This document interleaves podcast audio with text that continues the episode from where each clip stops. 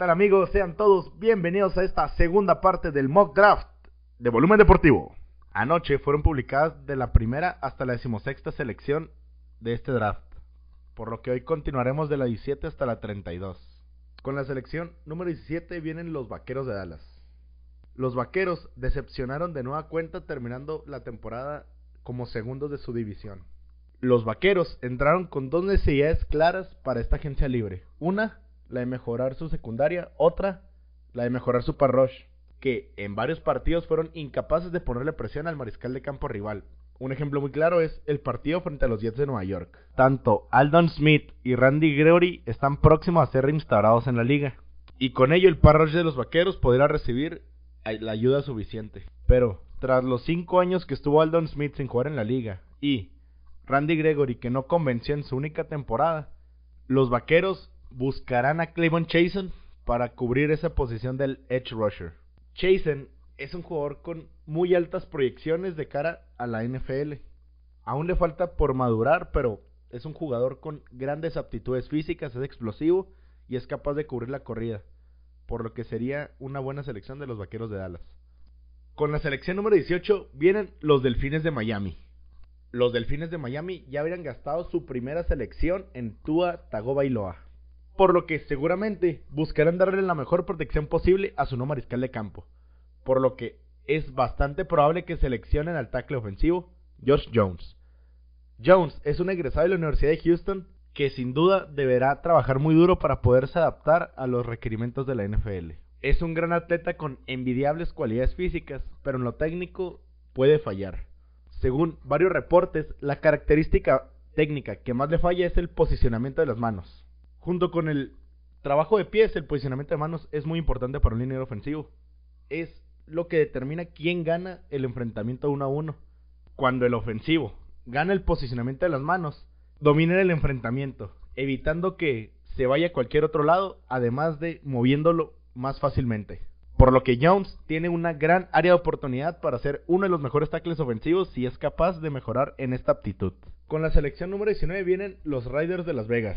Como mencioné en el anterior podcast, Las Vegas habían completado una gran agencia libre donde cubrieron todas las necesidades que tenían en la defensiva, hasta que fueron incapaces de llegar a un acuerdo con Eli Apple. Por lo que con esta selección, Las Vegas necesitarán cubrir esa necesidad de corner, por lo que seleccionarán a Christian Fulton, secundario de la Universidad de LSU. Fulton fue durante la mayor parte de la temporada de fútbol americano colegial el mejor secundario, limitando a los mejores receptores de la nación que enfrentó en la conferencia del SEC. Pero Fulton vendría abajo tras la incapacidad que tuvo de cubrir a T. Higgins, quien fue capaz de ganarle más de una vez el duelo 1 a 1, por lo que los Riders tienen una gran oportunidad de seleccionarlo con este pick del número 19. Con la selección número 20 vienen los Jaguares de Jacksonville, que en caso de que les llegue Christian Fulton no durarán en elegirlo. Y estando Las Vegas y Dallas antes que ellos que necesitan secundario, es muy probable que no les llegue Christian Fulton. Por lo que tendrán que centrarse en otra carencia que tienen en su misma secundaria. Por lo que seleccionarán a Grant Delpit, safety de la Universidad de OSU. Avanzamos rápidamente, pues sigue la selección número 21 de las Águilas de Filadelfia. Este pick es muy posible que termine perteneciendo a los Jaguares de Jacksonville, debido a que las Águilas han mostrado bastante interés en Yannick Ngakwe, y, Jaguares no estaría dispuesto a cambiarlo si no le ofrecen un pick de primera ronda. Pero, suponiendo que esto no pase, Filadelfia seleccionará a Justin Jefferson, receptor de la Universidad de LSU. Es más que conocida la necesidad que tiene Filadelfia en la posición de ala abierta. De hecho, si miráramos rápidamente sus estadísticas, en los primeros cinco lugares no tienen ni un ala abierta que actualmente forme parte del equipo. Los primeros tres fueron Zach Ertz, ala cerrada, Dallas Goodert, ala cerrada, Miles Sanders, corredor. El cuarto, Alchen Jeffrey, receptor que aún no firma extensión de contrato con las Águilas. Y el número 5, Nelson Aguilar, que ya es jugador de las Vegas Riders. Dejando como receptores a Deshaun Jackson, JJ Arcega Whiteside y Greg Ward. Que si sumáramos las recepciones totales de estos tres, no sumaríamos ni siquiera el total de recepciones de Miles Sanders. Por lo que es más que obvia la necesidad de Filadelfia de un receptor. Dato curioso, es el tercer jugador consecutivo que seleccionarían de LSU en este draft. Con la selección número 22 vienen los vikingos de Minnesota. Los vikingos obtuvieron esta ronda en un trade por Stephon Diggs con los Bills de Buffalo. Y su necesidad más clara de los vikingos es un secundario debido a la salida de Chevy Rhodes, entre otros. Y con la salida de Stephon Diggs, una ala abierta para acompañar a Adam Thielen. En ambos casos, no parece el pick adecuado para hacer eso, debido a que o están seleccionando un jugador que podrían seleccionar mucho después, o un jugador que ya no les va a llegar. Por lo que vería más que factible un trade con este pick. ¿Quién estaría interesado en este trade? Serían los Colts de Indianapolis. Esto con la intención de adelantárselo a los Patriotas de Nueva Inglaterra y seleccionar al quarterback Jordan Love. Este trade podría costarle a los Colts su primera ronda del año que entra y quizás alguna ronda de este año. Pero sin entrar en más detalles, los Colts seleccionarían a Jordan Love, quarterback de la Universidad de Utah State. Love era un quarterback demasiado talentoso como para seguir en Utah State, donde no estaba progresando mucho en su nivel, por lo que su llegada a la NFL debería significar para él un gran salto en el nivel de competitividad, por lo cual debería estar al menos un año en la banca desarrollando ese talento que mostró durante sus años en Utah State. El staff de coach de los Colts es el indicado para desarrollar un quarterback, estando Nick Sirianni, Frank Reich y Marcus Brady. Además, aprendería bastante del veterano Philip Rivers, que es el quarterback de los Colts para la siguiente temporada. Después de jugárnoslas un poco con este trade, seguimos con el pick número 23 de los Patriotas de Nueva Inglaterra. Los Patriotas tuvieron un más que decepcionante fin de temporada cuando perdieron la semana 17 contra los Delfines de Miami, lo cual ocasionó que en la semana de comodín jugaran contra los Titanes de Tennessee donde perdieron. Y con las limitaciones que tuvieron con el tope salarial, los Patriotas de Inglaterra van a buscar en el draft reforzar a su equipo de cara a la siguiente temporada. Y con eso en mente, los Patriotas seleccionarán a AJ Espineza, edge rusher de la Universidad de Iowa. Espineza no es un jugador muy rápido, pero puede ser como Trey Flowers, que anteriormente jugó con los Patriotas de Inglaterra. El ex Hawkeye gana muchos de sus duelos individuales debido a su gran fuerza y tamaño, su técnica y sus habilidad con las manos lo hacen muy versátil para ir por adentro. Durante sus últimos partidos, Espineza hizo lo mejor de la temporada regular. Terminó la temporada con 8 capturas y 4 fumbles forzados, siendo el mejor rusher durante ese tiempo.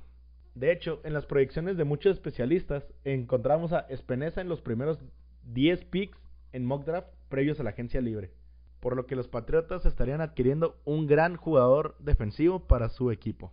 Con la selección número 24 vienen los Santos de Nueva Orleans. Nueva Orleans es uno de seis equipos que se mostraron interesados en Jordan Love, por lo que en caso de que les llegara, no dudarían en tomarlo. Pero los Saints también estarían interesados en el prospecto de LSU Patrick Queen. Al comenzar la agencia libre, las principales necesidades de los Santos de Nueva Orleans eran receptor, corner y linebacker. La necesidad de receptor la cubrieron rápidamente con la contratación de Emmanuel Sanders pero en las posiciones que restan no han contratado a nadie para cubrir la salida de AJ Klein, Manti y Eli Apple. Por lo que Patrick Quinn con la selección número 24 hace total sentido en los Santos de Nueva Orleans.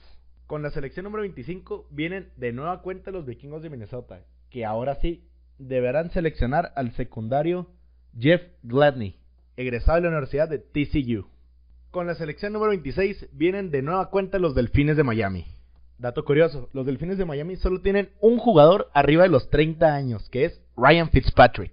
A este punto del draft, los Delfines de Miami muy probablemente seleccionen al mejor jugador disponible. Y en base a lo que necesitan, ese jugador sería Shaver McKinney, safety de la Universidad de Alabama. Que en lo personal me encantaría esta selección para los Delfines de Miami. Me gustaría ver esa secundaria con Byron Jones, Shavin Howard y ahora Shaver McKinney lo cual harían a los Delfines de Miami una defensiva divertida de ver. Continuamos avanzando y con la selección número 27 vienen los Halcones Marinos de Seattle. Los Seahawks se quedaron cortos en la postemporada al caer ante los empacadores de Green Bay en la ronda divisional. Durante la temporada anterior se mostraron que son un equipo que depende demasiado de lo que pueda hacer Russell Wilson en la ofensiva, que afortunadamente para ellos Russell Wilson lleva varias temporadas jugando a un nivel de MVP. Pero para poder repetir las hazañas que lograron cuando llegaron al Super Bowl y lo ganaron ante los Broncos de Denver, es necesario que le den apoyo del lado defensivo. Y con la salida de Javarian Clowney, los Seahawks necesitan un nuevo edge rusher, por lo que seleccionarían a Zach Brown, egresado de la Universidad de Wisconsin.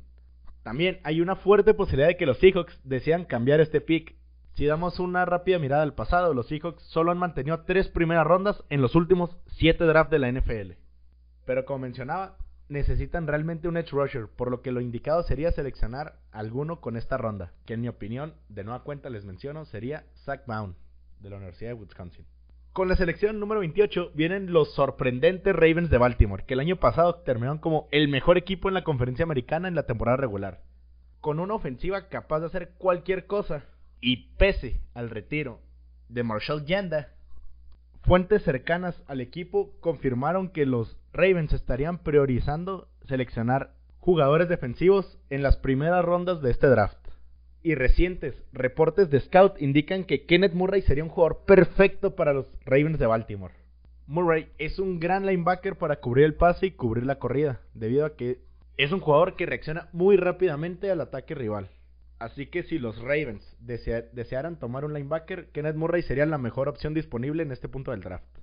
Con la selección número 29 vienen los Tennessee Titans, que sorprendieron a todos cuando lograron clasificarse en la postemporada en la última semana y después vencer a los Patriotas como favorito de cuatro puntos y medio en Nueva Inglaterra para avanzar a la ronda divisional, donde nuevamente sorprendieron venciendo a los Ravens de Baltimore, donde de nueva cuenta eran un gran underdog.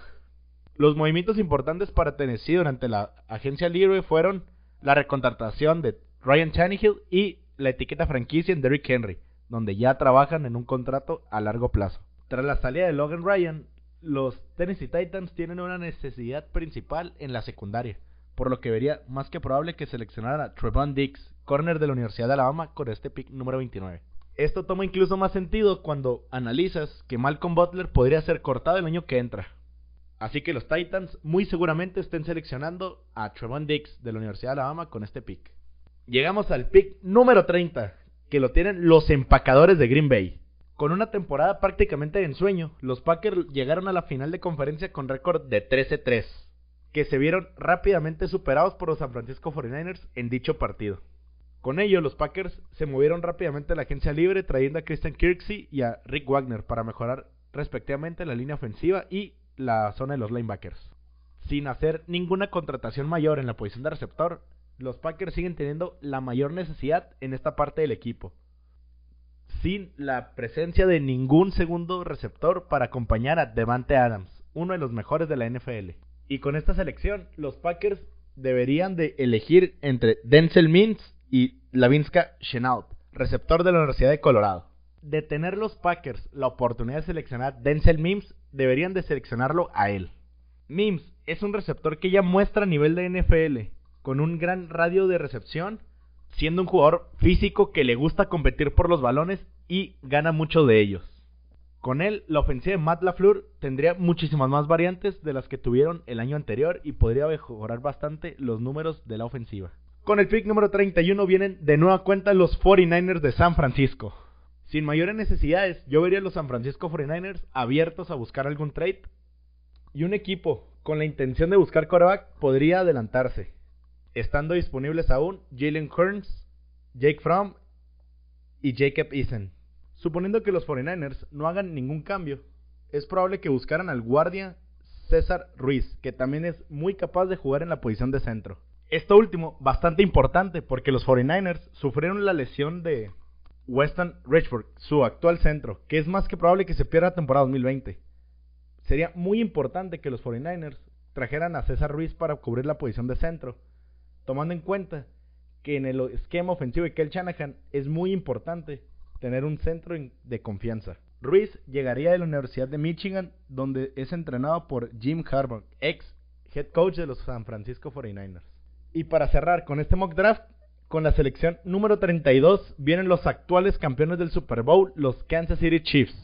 El actual campeón del Supertazón soñaría con seleccionar algún linebacker en este spot así que si les llegara Kenneth Murray o Patrick Quinn, no dudarían en tomarlo. Pero viendo esto poco probable, otra posición que les gustaría reforzar sería la de Edge Rusher, por lo que Jetur Gross Matos de Penn State es una gran opción para que lo seleccionen. Para mí este pick es bastante probable debido a que Steve Españolo es un coordinador defensivo que le gusta tener en sus rushers jugadores con vasta versatilidad, por lo que el egresado de la Universidad de Penn State cumple con el prototipo que busca Steve Españolo para esta posición.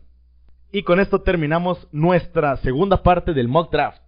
Espero que les haya gustado, espero que sigan escuchando los siguientes podcasts y si quieren darme su opinión, Está el Twitter, arroba BLM Deportivo. Por favor, síganme. Y espero que tengan todos un excelente día. Hasta luego.